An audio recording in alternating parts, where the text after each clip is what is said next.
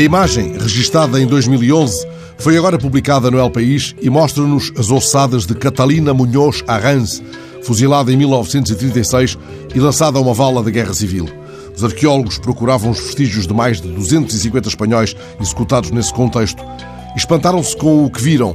Junto ao esqueleto de Catalina estava um brinquedo de plástico, um guiso cor-de-rosa e amarelo em forma de flor do filho de nove meses. Os arqueólogos procuraram explicações para a presença daquele objeto, tentando confirmar que se trataria de um brinquedo da primeira metade do século passado. Os testes realizados confirmaram que o guiso, em plástico, usado desde 1870, foi levado por Catalina quando esta enfrentou o pelotão de fuzilamento. Uma antropóloga, ouvida pelo El País, comentou que este é o objeto mais comovente retirado de uma vala comum da Guerra Civil. Deixai que puxe para este lance da crónica os versos do Pessoa.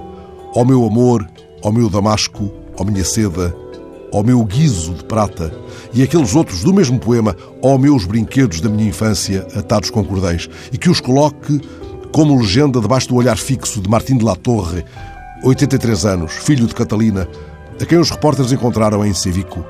Não se lembra da mãe, não construiu sequer uma imagem do seu rosto, pois dela não restou uma só fotografia.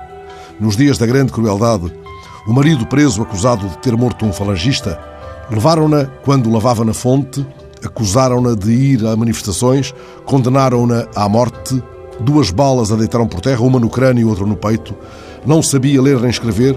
Dela foram resgatados mais de 80 anos passados os ossos, as solas dos sapatos, dois ou três botões, o guiso de Martim, o filho de nove meses, que haveria de ser pastor e que nunca foi à escola.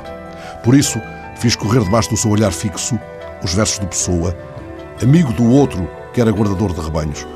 Ó meu amor, ó meu Damasco, ó minha seda, ó meu guiso de prata.